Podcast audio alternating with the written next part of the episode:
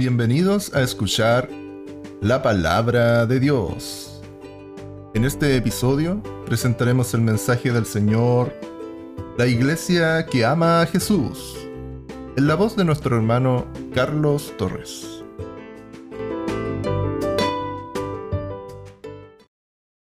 La palabra dice en 1 de Pedro capítulo 2 y versículo 9, más vosotros sois linaje escogido, real sacerdocio, nación santa, pueblo adquirido por Dios, para que anunciéis las virtudes de aquel que os llamó de las tinieblas a su luz admirable. Siempre tenemos que nosotros estar anunciando las virtudes de aquel que os llamó de las tinieblas a su luz admirable. Eso es lo que vamos a hacer hoy. Vamos a anunciar las virtudes de Jesús.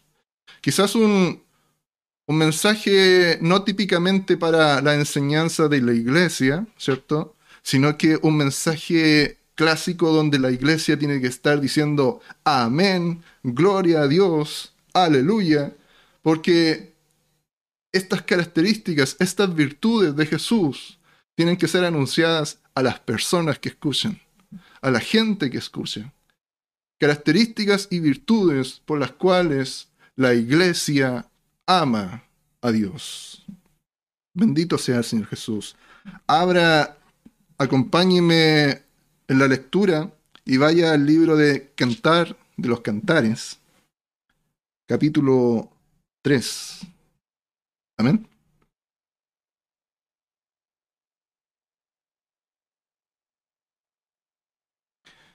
Y dice la palabra así. Por las noches busqué en mi lecho al que ama mi alma. Lo busqué y no lo hallé. Y dije, me levantaré ahora y rodearé por la ciudad, por las calles y por las plazas. Buscaré al que ama mi alma. Lo busqué y no lo hallé. Me hallaron los guardas que rodean la ciudad. Y les dije, ¿habéis visto al que ama mi alma? Apenas hube pasado de ellos un poco, hallé luego al que ama mi alma. Lo así y no lo dejé, hasta que lo metí en la casa de mi madre y en la cámara de la que me dio a luz. Bendito sea el Señor Jesús. Repita estas palabras como dice ahí el capítulo 3. Lo tomé y no lo solté. Este es, es el mensaje del día de hoy. Toma a Jesús. Toma a Jesús. Agárrate de Jesús y no lo sueltes nunca más. Todos nosotros sabemos que cuando tenemos un tesoro, ¿cierto? Un tesoro, encontramos un tesoro, nosotros o cada persona lo guarda, porque es algo de mucho valor. Cuando valoramos a una persona, por ejemplo, un familiar, un amigo, nos acercamos a ellos, nos tratamos de, de apegar a ellos, ¿cierto? Y no nos alejamos. Es como una afinidad, una, una amistad que hay con esa persona. ¿Por qué? Porque sabemos valorar a esa persona. Hemos visto algo en esa persona que valoramos. Si usted, por ejemplo, también practica alguna actividad que le gusta, eh, algún pasatiempo, deporte, usted trata siempre de, de practicarlo, de practicarlo sobre todas, quizás sobre todas las cosas, deja de hacer otras actividades porque a usted le gusta practicar esa, esa actividad, ese deporte, le gusta hacer eso. A los que le gusta comer, por ejemplo, como, como a mí, cuando encuentran un lugar donde cocinan cosas ricas, ese lugar se va a convertir en, su lugar favorito, quizás. Su lugar preferido. Y todas las veces que usted quiera ir a comer algo, va a ir a ese lugar, porque es su lugar favorito, su lugar preferido para ir a comer. Cuando alguien le pregunte a dónde ir a comer, usted le va a decir, vamos porque yo tengo un lugar favorito donde ir a comer.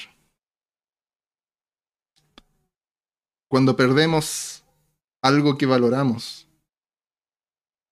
algo que queremos, algo que valoramos tanto, nosotros lloramos, porque para nosotros es muy valioso eso que hemos perdido. Y pensamos que será muy difícil o imposible volver a tener eso que apreciábamos tanto. Hablando de esto, de apreciar algo, de, apreciar a alguien, de amar a alguien, ¿cierto? Eh, el libro de, de cantar de los cantares. Es un ejemplo de, de amor, de aprecio, ¿cierto? Lo muestra ahí en su forma poética entre un hombre eh, y una mujer. El amor como Dios lo diseñó, como Cristo eh, lo anuncia, como Dios, como Jesús lo anuncia, ¿cierto? Un amor eh, puro entre un hombre y una mujer.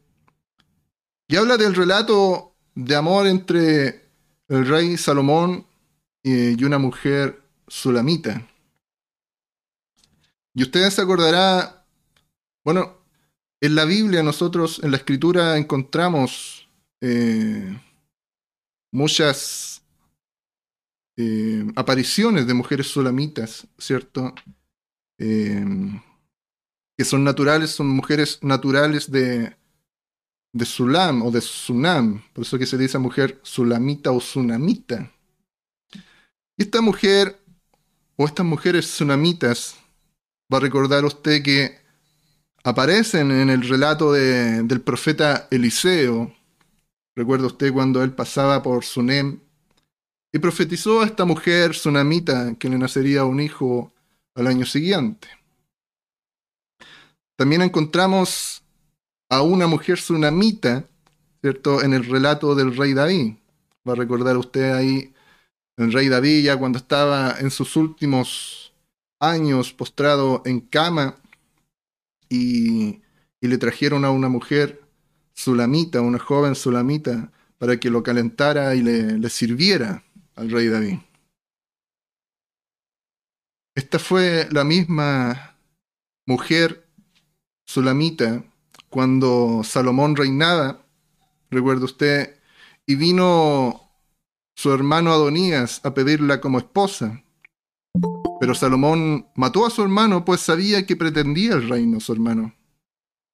Probablemente sea Abisac, esta mujer sulamita de quien se enamoró tanto el rey Salomón en la historia que relata el libro de Cantar de los Cantares.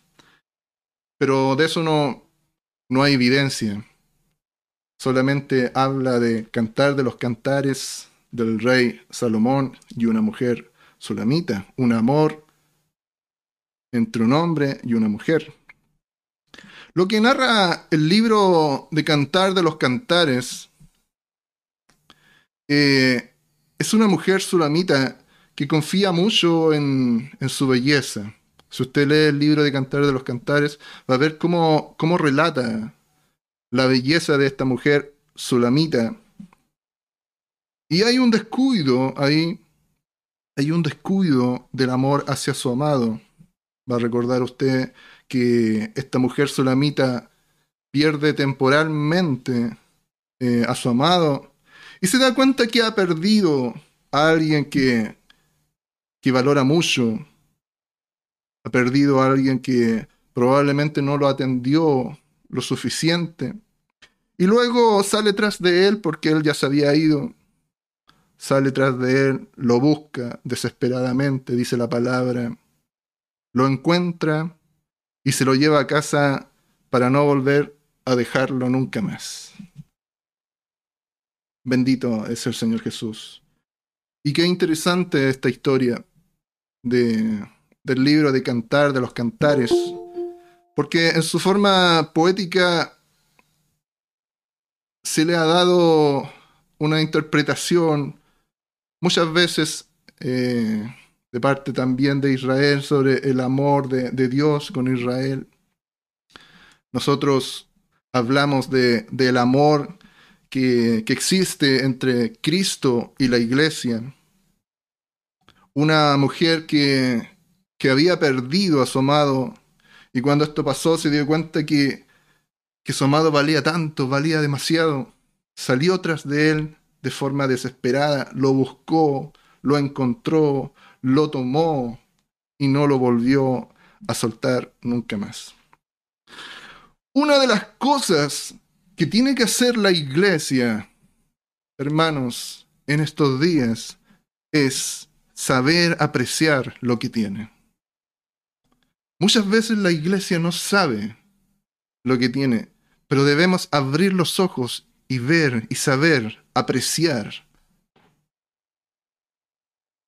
que ese amor que, que existe entre la iglesia y Jesús es preciado, es un tesoro.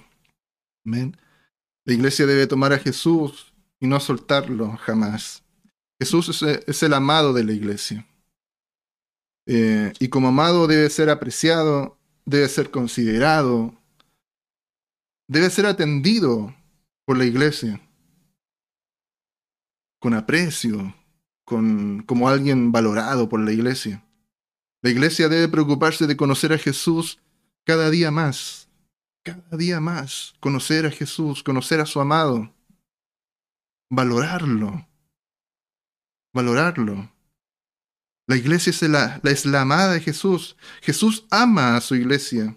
La Biblia dice en Efesios capítulo 5 y versículo 25, habla acerca de los maridos y de sus mujeres.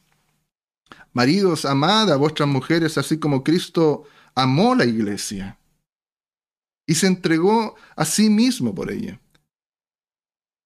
Ahí le estaba explicando a los efesios cómo Cristo ama a la iglesia. Dice que se entregó él mismo por ella para santificarla, habiéndola purificado en el lavamiento de agua por la palabra, a fin de presentársela a sí mismo, una iglesia gloriosa, que no tuviera mancha ni arruga ni cosa semejante, sino que fuese santa y sin mancha.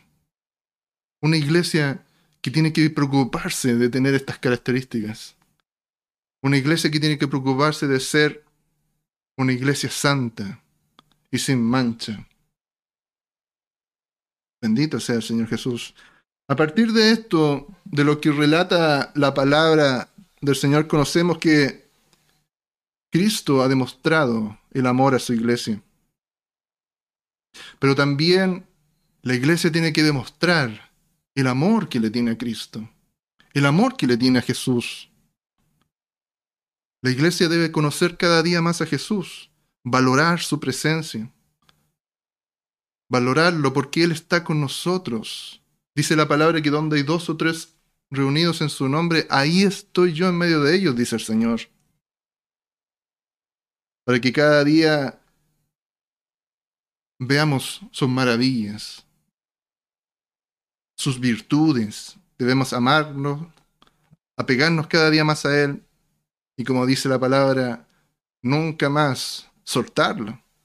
Es el objetivo que debe tener la iglesia, valorarlo, apreciarlo, no descuidarlo, agarrarse de Él y nunca más soltarlo. Por ahí la gente dice, los que no conocen a Jesús, yo no entiendo que ¿Qué hacen estos cristianos? Dicen por ahí la gente.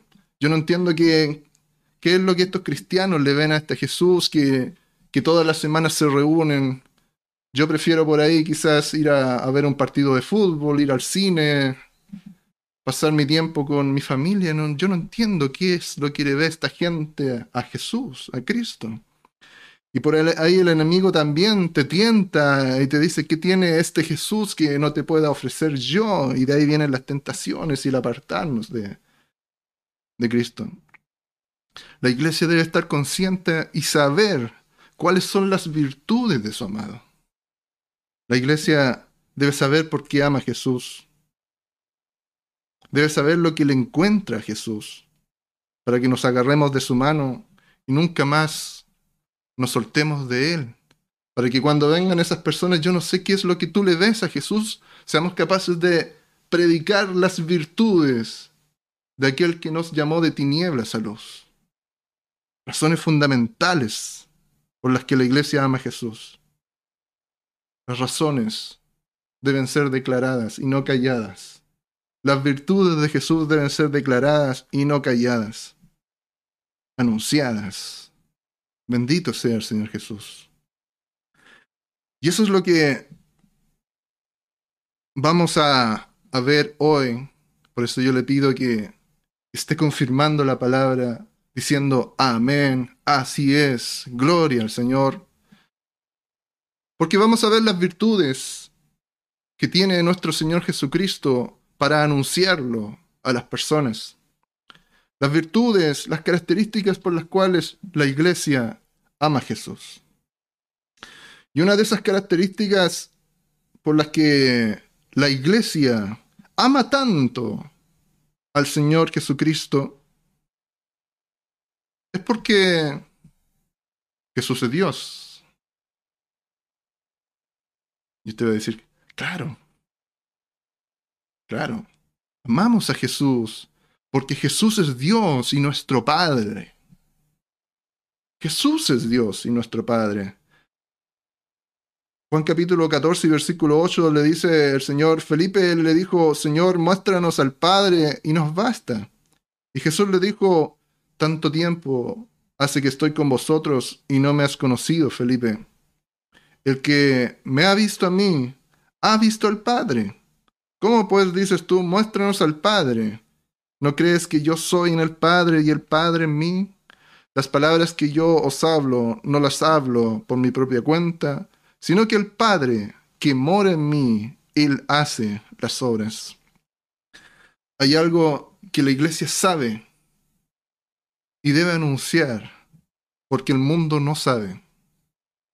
Y es que Jesús es Dios. Y fuera de Jesús no hay otro Dios.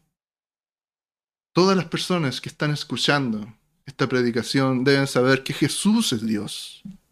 Y fuera de Jesús no hay otro Dios. Amén. Él es el único Dios verdadero, el único Padre que existe. No hay otro Padre. Amén. El mundo, la gente busca el sustento, busca a su Padre, busca un Dios, busca a alguien a quien creer.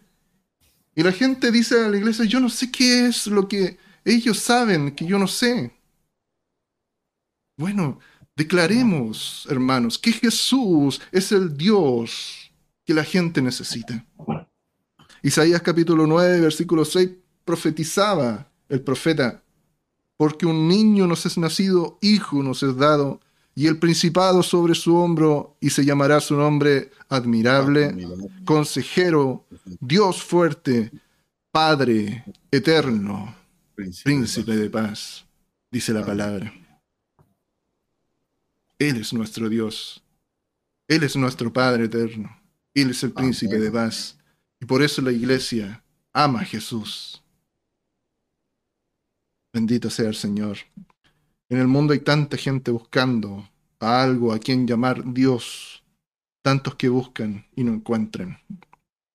No lo encuentran porque buscan en sus ideales a un amado que, no existe, a un amado que no han podido encontrar, porque no quieren creer en Jesús. No quieren creer que Jesús es nuestro Padre. No quieren creer que Jesús es nuestro Dios. Para encontrarlo hay que creerlo. Para encontrarlo hay que creerlo. Hay que experimentar su gloria. Para encontrarlo hay que buscarlo, hay que creerlo, hay que experimentar. La iglesia conoce a su Dios. La iglesia sabe quién es su amado. Juan capítulo 10 y versículo 30 dice, yo y el Padre, uno somos. Santo es el Señor Jesús. La iglesia ama a Jesús porque Jesús es el dador de la vida.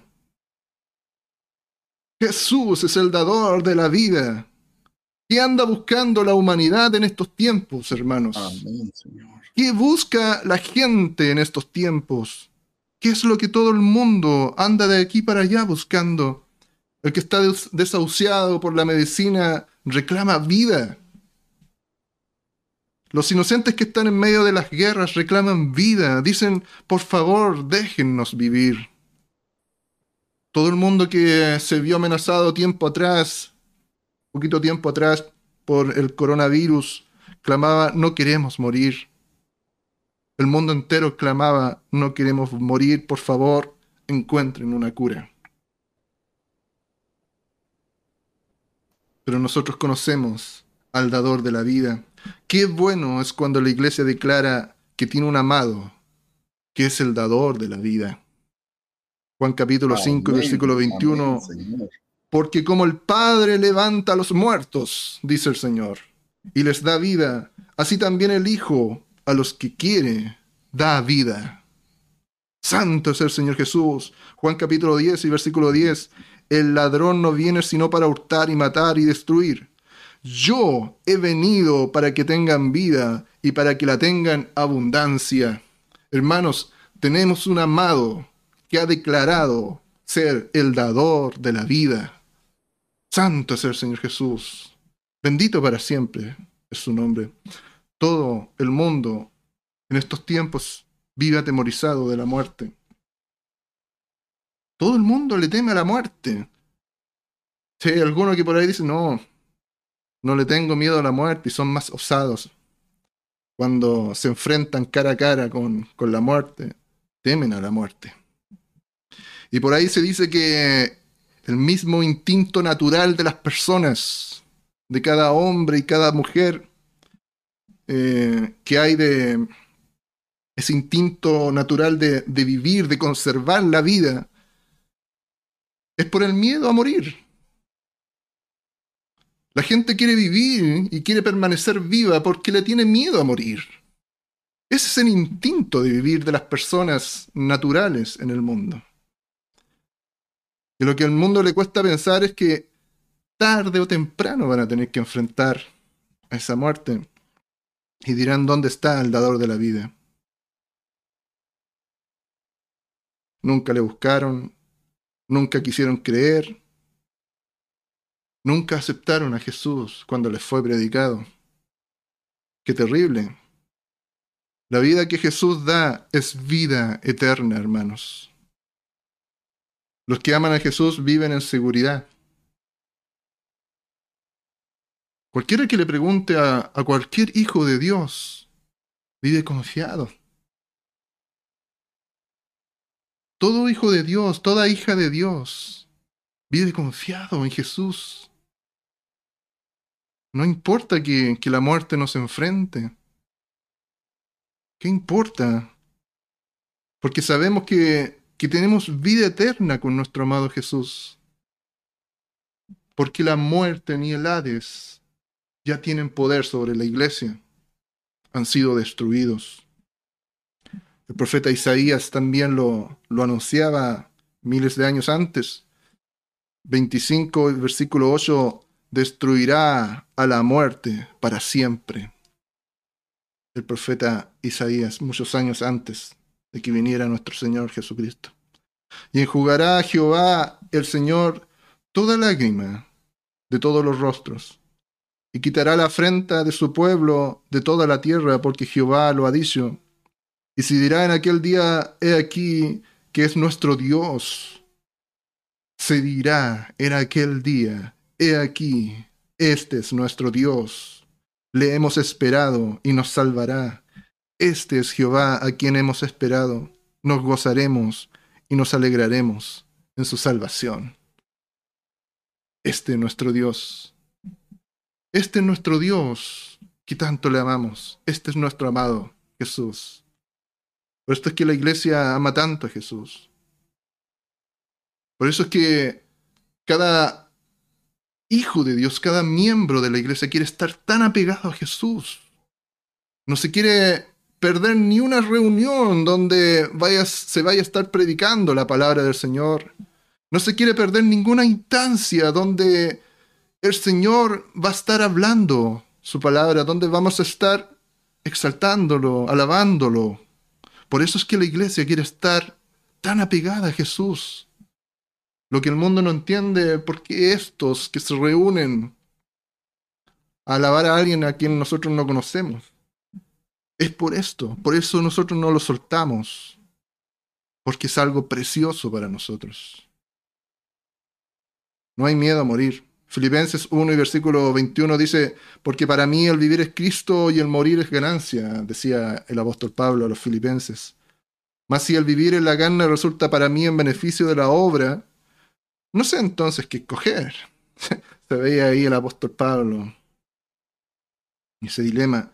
Porque de ambas cosas estoy puesto en estrecho, teniendo deseo de, de partir y estar con Cristo. ¿Quién hay en el mundo que tiene deseo de ya de, de partir? Teniendo deseo ya de partir y estar con Cristo, lo cual es muchísimo mejor. El mundo se aferra a esta tierra, se aferra a las cosas materiales, se aferra a ese miedo de morir. El mundo quiere vivir simplemente porque le tiene miedo a la muerte.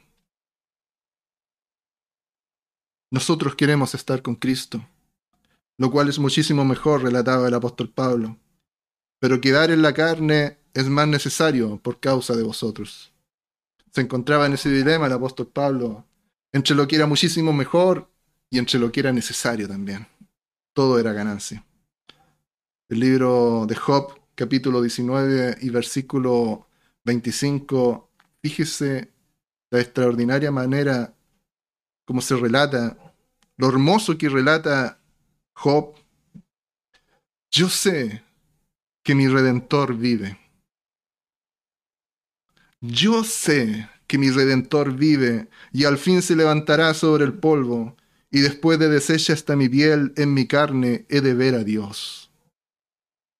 Job lo sabía. Job sabe, sabía que nuestro amado vive y al fin se levantará sobre el polvo. Así como Jesús ha resucitado, así como Cristo Jesús ha resucitado, resucitaremos también juntamente con Él. Después de deshecha esta nuestra piel, dice ahí el libro de Job, en mi carne, dice, después de deshecha esta carne, dice, en mi carne he de ver a Dios y eso es porque nuestro Dios, nuestro amado, nos levantará cuando Él venga. Y resucitaremos por su poder y por su gloria. Nos levantaremos con cuerpos glorificados y hemos de ver a nuestro amado. Santo es el Señor Jesús. La iglesia ama a Dios, estima tanto a Dios, lo valora tanto, porque Jesús mismo dice que Él es un juez justo. Jesús dice, es un juez justo.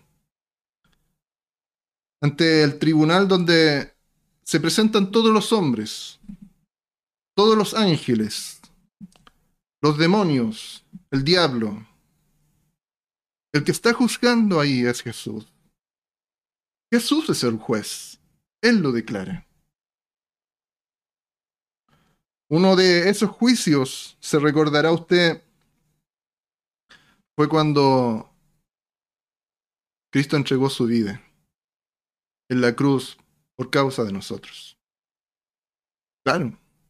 Y ahí usted quizás va a empezar a hacer memoria. Y efectivamente ahí hubo un tribunal, el tribunal del Calvario, donde Jesús fue crucificado. Donde estuvieron citados en ese tribunal el diablo y todos sus demonios. Juan capítulo 2 y versículo 31, nuestro Señor Jesucristo, antes que, que fuera a ser crucificado y ya estaba anunciando su muerte, decía, ahora es el juicio de este mundo. Ahora es el juicio de este mundo. Ahora, dice el Señor, el príncipe de este mundo será echado fuera. Ahora dice el Señor, el diablo, que es el príncipe de este mundo, va a ser echado afuera. Va a ser reprendido y echado afuera. Jesús, el juez. Jesús es el juez. Recuerda ahí Colosenses capítulo 2 y versículo 14, anulando el acta de los decretos que había contra nosotros.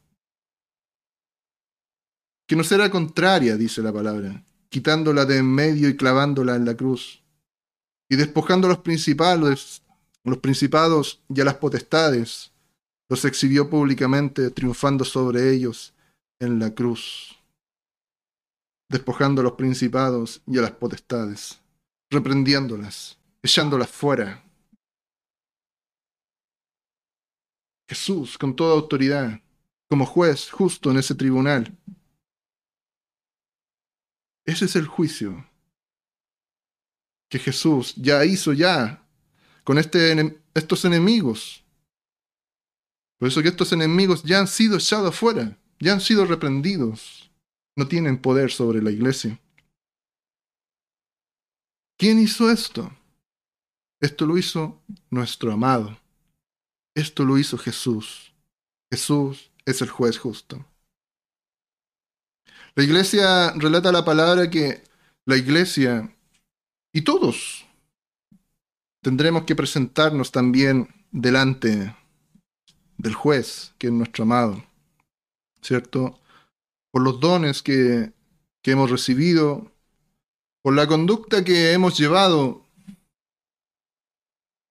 por las acciones que hemos realizado, estaremos todos ante el tribunal de Cristo para retribución, ¿cierto?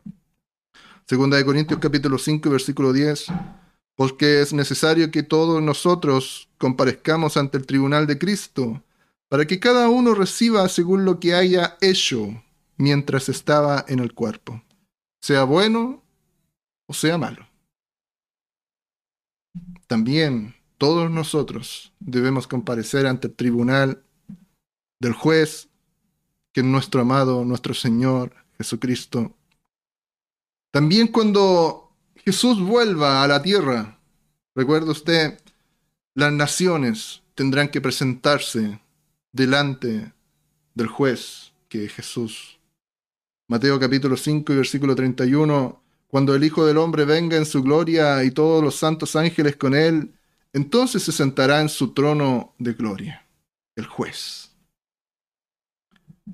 Serán reunidas delante de él todas las naciones, y apartará los unos de los otros, como aparta el pastor las ovejas de los cabritos, y pondrá las ovejas a su derecha y los cabritos a su izquierda. Entonces el rey dirá a los de su derecha, Venid, benditos de mi Padre, heredad del reino preparado para vosotros desde la fundación del mundo. Hay algo que el Señor tiene preparado para nosotros desde la fundación del mundo. Hay algo que el mundo no entiende, que la gente no entiende. ¿Cuál es el propósito que tiene el Señor con la gente, con las personas? ¿Qué es lo que el Señor tiene preparado desde el principio del mundo? Y aquí la palabra habla de que hay una heredad de que hay una heredad del reino que el Señor tiene preparado para nosotros. Jesús es el juez. Nadie, nadie puede escaparse del juez. En los tribunales de este mundo quizás hay corrupción, podemos encontrar juicios donde hay vicios, hay, hay pruebas mal, mal levantadas, corrupción, podemos encontrar injusticias. Pero Jesús, hermanos, Jesús es un juez justo. Nadie le puede burlar. Nadie puede burlar a nuestro Dios. Nadie puede sobornar a nuestro Dios. Nadie puede escaparse de él. La iglesia ama a nuestro Dios porque Él es un juez justo. En la segunda venida, cuando Cristo cuando Jesucristo venga con todos sus santos, ¿cierto? Israel y, los que hayan quedado, los que mm, no siguieron a la bestia, ¿se acuerda usted cómo relata el libro de, de Apocalipsis? Los que no siguieron a la bestia ni aceptaron su marca, dice la palabra que entrarán al milenio bajo esa ese tribunal de garantía, como le, podamos decir, bajo esa vara de justicia que el Señor va a aplicar. Y algunos entrarán al milenio, los que no hayan seguido a la bestia ni se hayan marcado, y los otros quedarán excluidos. Jesús va a juzgar al mundo entero en ese tribunal que se llama el Gran Trono Blanco. Y Mateo capítulo 7 y versículo 22 dice, muchos me dirán en aquel día. En aquel día muchos le dirán al Señor, Señor, Señor. ¿No profetizamos en tu nombre? ¿Y en tu nombre echamos fuera de demonios? ¿Y en tu nombre hicimos muchos milagros? Y el Señor les declarará, nunca os conocí, apartaos de mí, hacedores de maldad. Ese es el tribunal. Ese es el juez justo, que todo lo ve, todo lo observa, todo está anotado, nada se le escapa a nuestro Señor, el juez justo. Por eso que nosotros podemos estar confiados, hermanos. Podemos estar seguros en Jesús. Porque Jesús no es de estos jueces del mundo que se equivocan, que emiten resoluciones incorrectas. Jesús es juez justo y todo lo que suceda está en su conocimiento. Colosenses capítulo 3, 23 dice, y todo lo que hagáis, hacerlo de corazón. Todo lo que hagamos, tenemos que hacerlo de corazón, dice la palabra, como para el Señor y no para los hombres. Todo hacerlo de corazón para el Señor. Sabiendo que del Señor recibiréis la recompensa de la heredad. No la recibiremos de los hombres, no la recibiremos de los tribunales. Si por ahí alguien tiene algún pleito con alguien y, va y, y quiere buscar recompensa en algún tribunal, la verdadera recompensa la recibiremos de nuestro Señor Jesucristo. Sabiendo que del Señor recibiréis la recompensa de la herencia, porque a Cristo el Señor servís. Mas el que hace injusticia recibirá la injusticia que hiciere, porque no hay acepción de personas. No hay acepción de personas. Por eso, hermanos, todo lo que hagamos, todo lo que hagamos, ya sea estemos en nuestro trabajo, estemos en nuestros estudios, estemos en nuestro hogar, estemos en la calle, todo, nuestros hechos deben ser como para nuestro Señor Jesucristo y no para los hombres. Porque de nuestro Señor Jesucristo recibiremos recompensa. Por eso la iglesia ama a Jesús.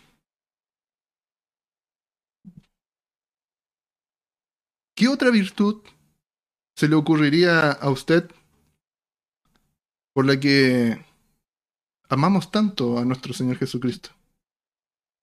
¿Qué piensa usted? ¿Por qué amamos tanto a nuestro amado, yo les puedo decir que el amar a nuestro Señor Jesucristo y le va a dar curiosidad a usted, el amar a nuestro Señor Jesucristo determina nuestro camino. Pero ¿cómo van a decir algunos si cada uno tiene libre albedrío? ¿Cómo? Así es el amar a nuestro Señor Jesucristo, el creer en nuestro Señor, ya ha determinado nuestro camino. Juan capítulo 3 y versículo 36. El que cree en el Hijo tiene vida eterna. Pero el que rehúsa creer en el Hijo no verá la vida, sino que la ira de Dios está sobre él. Su camino ya ha sido determinado, dice la palabra.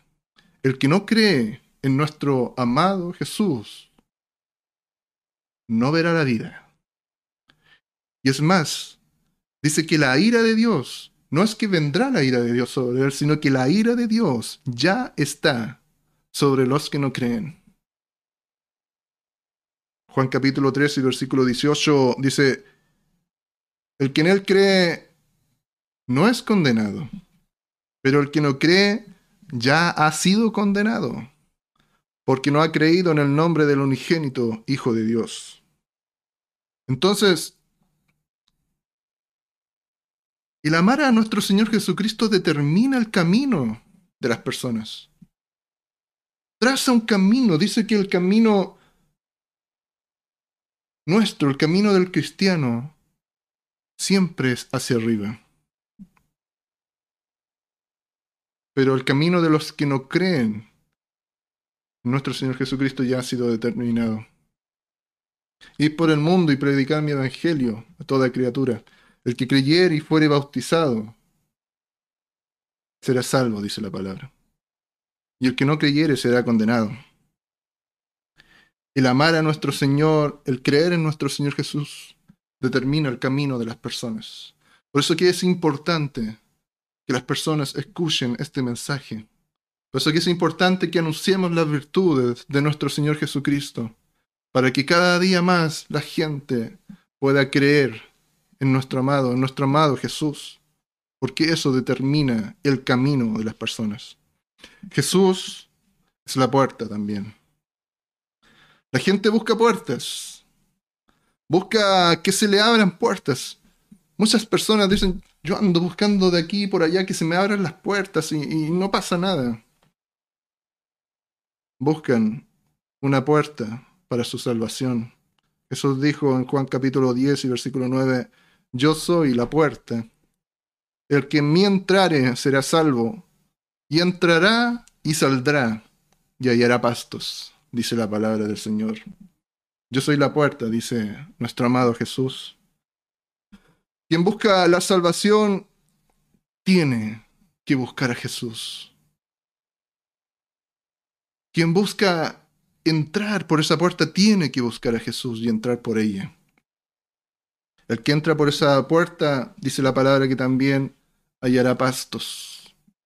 Dice que el que entra por esa puerta y sale, la sobrepasa, dice que, que haya pastos. Palabra fresca como alimento, agua fresca para saciar la sed. La iglesia ama a Jesús porque Él es la única puerta hacia la salvación. Jesús dice la palabra que es el camino, la verdad y la vida. La gente puede buscar una infinidad de cosas. La gente busca muchas cosas. La gente elige creer en tantas cosas. Busca y muchas veces a la primera cosa que encuentran eligen creer. Pero lo que realmente lleva a la vida es seguir a Jesús. Juan capítulo 14, versículo 6, Jesús les dijo, yo soy el camino y la verdad y la vida. Nadie viene al Padre sino por mí. Tiene que ser en Jesús. Tiene que ser en Jesús. No hay otro. No hay otro nombre dado a los hombres, dice la palabra. No hay otro. Tiene que ser en Jesús. Jesús es el camino, la verdad y la vida, dice la palabra. Jesús es el pan de vida. Jesús es el pan de vida. El mundo, usted va a ir viendo que después de las calamidades que, que han ocurrido, las pandemias, las guerras que están ocurriendo en este mundo, usted va a ir viendo que después de eso han habido acontecimientos de, de escasez de alimentos, alza de precios, inflación por ahí en algunos países, en general escasez de alimento. Se muestra por ahí en los comerciales la, el hambre que existe en África y cómo los más vulnerables y los más inocentes sufren. El mundo busca alimento. La gente busca querer saciar su hambre. No solamente alimento, sino que tiene una necesidad tremenda de algo que, que sacie sus necesidades. Una necesidad enorme de algo que no conocen, pero quieren algo que pueda saciar esa hambre y esa sed. Pero nosotros estamos obligados a decir que solamente en Cristo, solamente en Jesús pueden buscar ese pan de vida. Juan capítulo 6 y versículo 35 dice, Jesús les dijo, yo soy el pan de vida. El que a mí viene nunca tendrá hambre. El que en mí cree no tendrá sed jamás.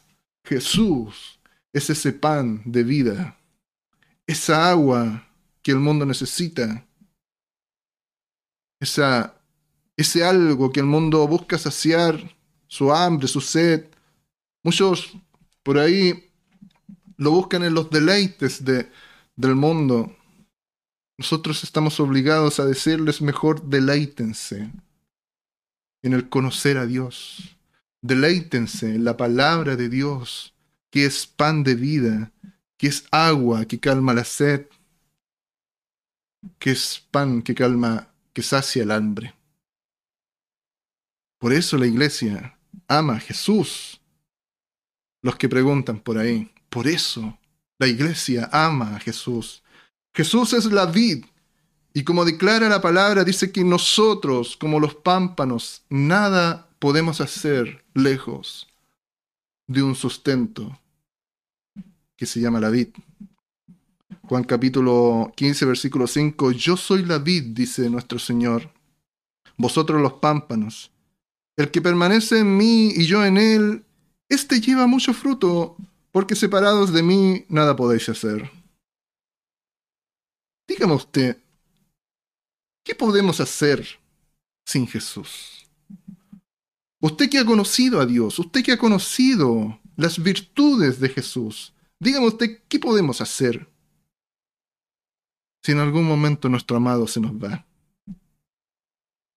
No podemos hacer nada.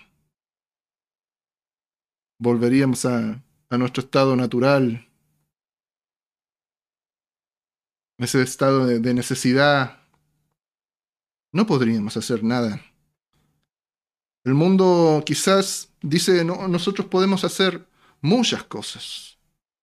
Con, con el aumento de, de, la ciencia, hacen una infinidad de, obras, de, de, como el conocimiento aumentado, la ciencia aumentada, pueden hacer una infinidad de, de, de inventos, de, de, artefactos, de dispositivos que ayudan a, las personas en su vida diaria, que pueden hacer cosas que pueden resultar hasta impensadas, increíbles, porque la, sabemos que la ciencia en estos tiempos ha ido aumentando. Pero no nos confundamos, no dejemos, hermanos, que esas cosas nos confundan. Pues de todo lo que el mundo puede hacer, pueda fabricar, pueda idear. No hay nada bueno, no hay fruto en ello que podamos rescatar. Porque un mundo que está separado de Cristo, no, nada bueno puede hacer. Ningún fruto bueno puede haber de un pámpano que está separado de la vid. Solo con Jesús podemos llevar mucho fruto. Solo permaneciendo en Jesús. Usted que ha conocido las virtudes de Jesús, tiene que saber que solamente con Jesús podemos llevar mucho fruto. Filipenses capítulo 4 y versículo 13, todo lo puedo en Cristo que me fortalece. Todo lo puedo en Cristo que me fortalece, dice la palabra del Señor. Jesús es la resurrección y la vida. Amén, Jesús es la resurrección y la vida. Les dijo Jesús, Juan capítulo 11, versículo 25, yo soy la resurrección y la vida. El que cree en mí, aunque esté muerto, vivirá. Y todo aquel que vive y cree en mí no morirá eternamente. ¿Crees esto? ¿Crees esto? Por eso es que amamos a Jesús, porque Él ha sido nuestra resurrección. Garantía de vida en Cristo Jesús. Nuestra vida está en Cristo Jesús. Por eso no tenemos a la muerte, porque en Cristo Jesús tenemos resurrección y vida eterna.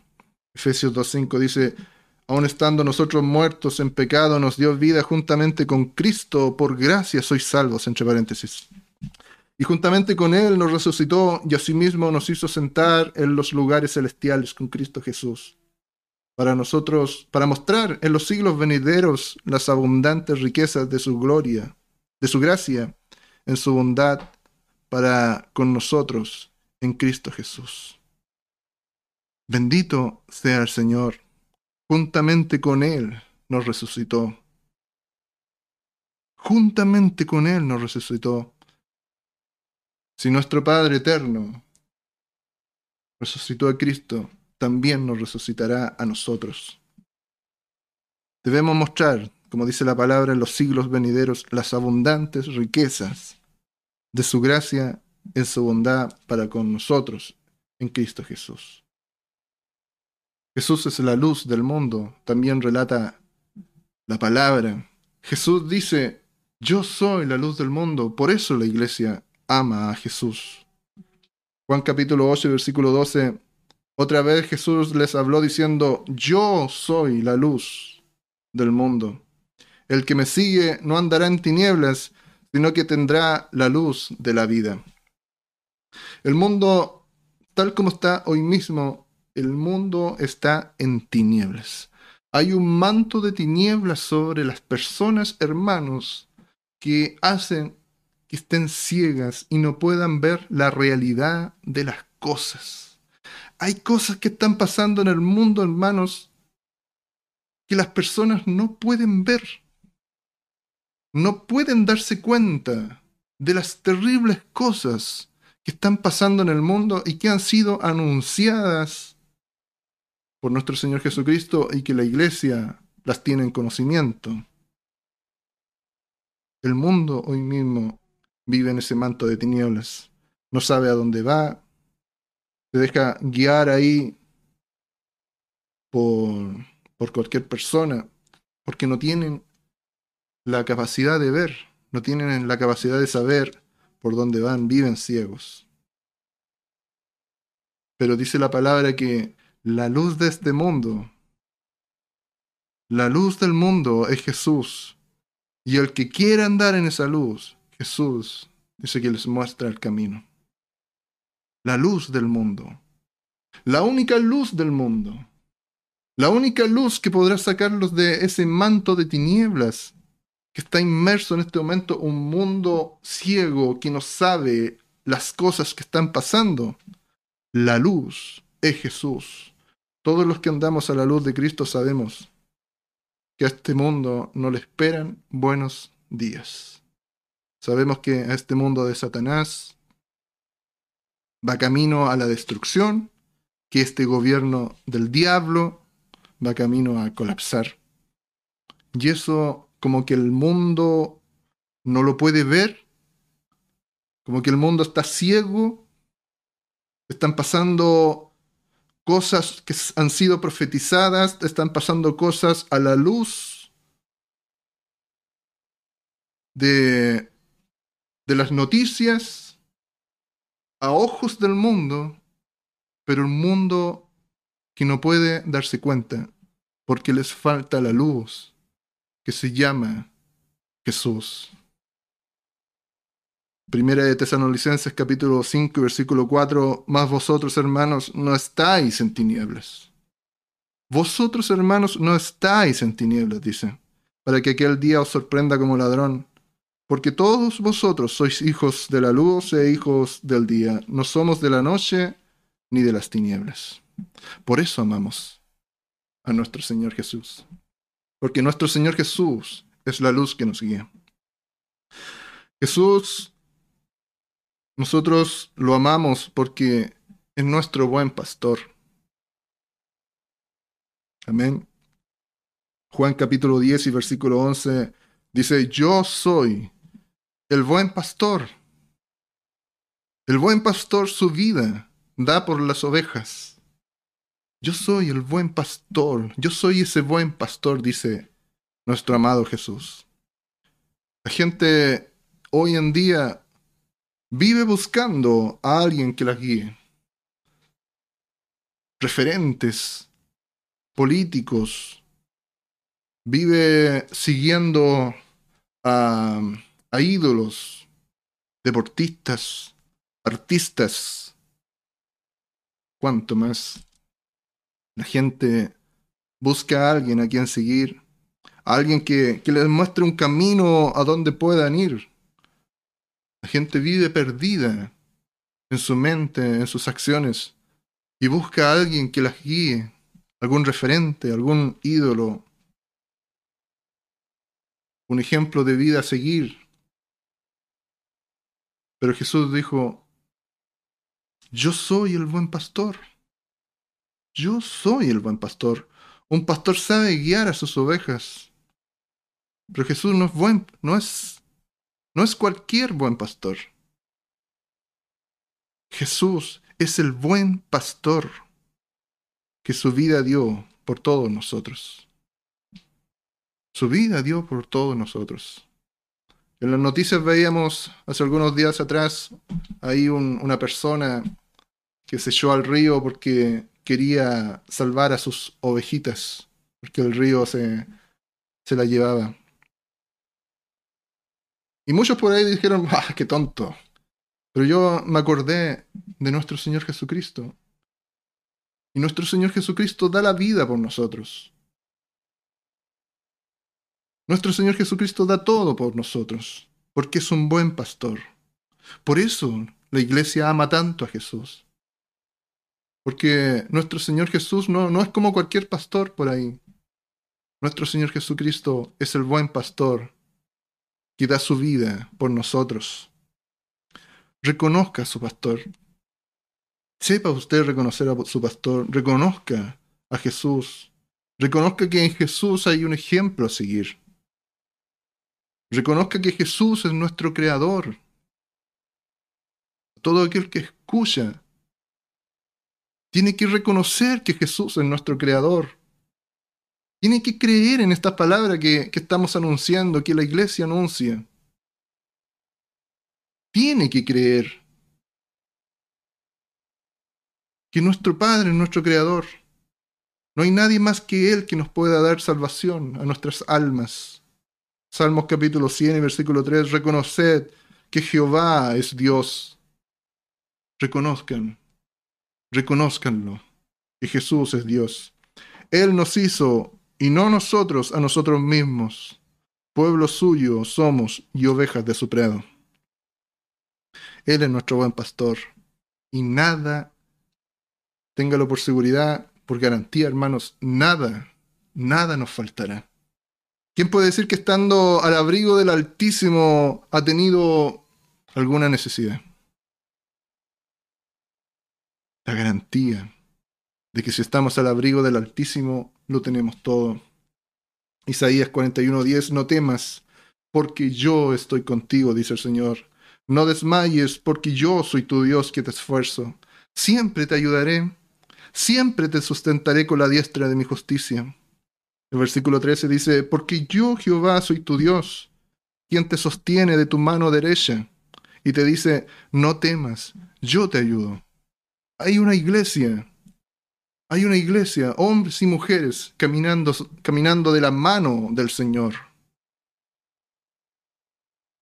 Por eso amamos tanto a Jesús, porque Él nos lleva de la mano, porque Él nos sostiene, porque Él siempre nos ayuda, siempre nos sustenta con la diestra de su justicia. Claro, claro que vale la pena apegarnos a Jesús. Claro que vale la pena seguir a Jesús. Por ahí los que dicen, ¿y vale la pena tanto? Claro, claro que vale la pena. Porque sus virtudes son más grandes que todo lo que ofrece este mundo. Fíjese todo lo que hemos dicho ya hasta este punto. Sus virtudes son mucho más grandes de todo lo que ofrece este mundo. Salmo capítulo 73 y versículo 25.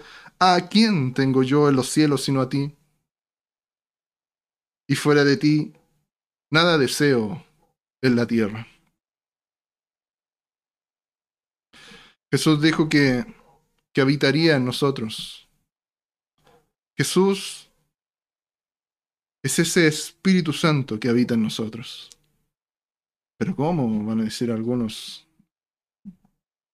que que por ahí predican la Trinidad, ¿cómo va a ser este mismo Jesús quien habita en nosotros mismos?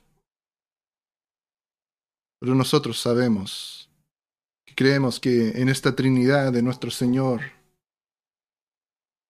un mismo Dios es. Juan capítulo 14, versículo 18, no os dejaré huérfanos y vendré a vosotros.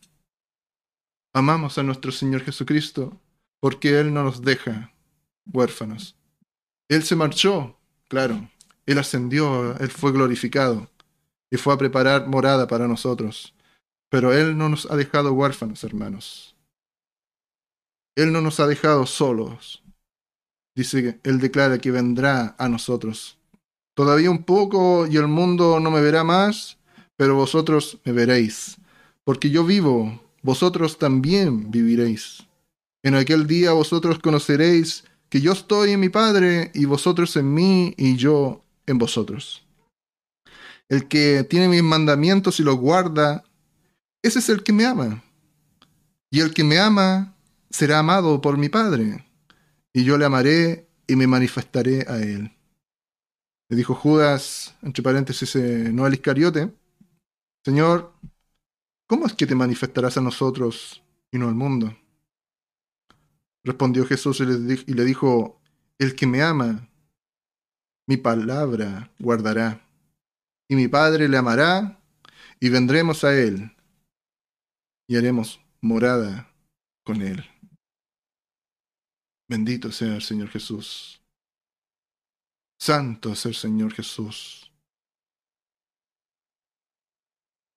Yo, mi Padre, dice. Y mi Padre también le amará. Y vendremos a Él. Vendremos a Él. ¿Cómo? Por medio de su Espíritu. Por medio de su Espíritu. Y haremos morada con Él. ¿O ignoráis que vuestro cuerpo es templo del Espíritu Santo? Dice 1 Corintios 6, 19, el cual está en vosotros, el cual tenéis de Dios, y que no sois vuestros. Somos el templo de su Espíritu Santo, hermanos. Por eso que la iglesia ama tanto a Jesús, porque Él no nos ha dejado huérfanos y envió su Espíritu para que esté con nosotros. Jesús es el Todopoderoso. Apocalipsis capítulo 1 y versículo 8. Yo soy el Alfa y la Omega, principio y fin, dice el Señor. El que es y que era y que ha de venir, el Todopoderoso. ¿Qué más podemos pedir? Si había algo que, que a la gente le provocaba quizás duda, si había algo que que la gente necesitaba escuchar para al fin poder creer y, y darle la oportunidad a este Jesús que tanto ama su iglesia. Bueno, es el Todopoderoso.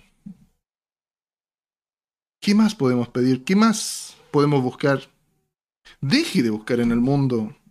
Deje de buscar en las personas que prometen y prometen cosas. Jesús es el Todopoderoso. Nuestro amado es el que todo lo puede. ¿Qué le ven a este Jesús? Dicen las personas. Las maravillas de Jesús son infinitas.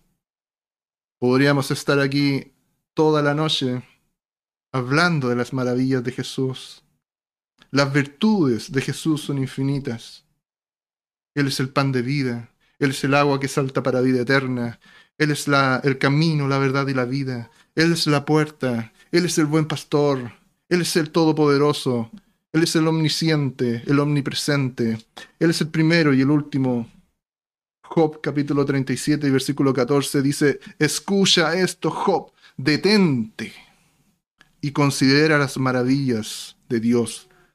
Muchas veces a nosotros nos falta detenernos y comenzar a considerar y a maravillarnos de las virtudes de nuestro amado.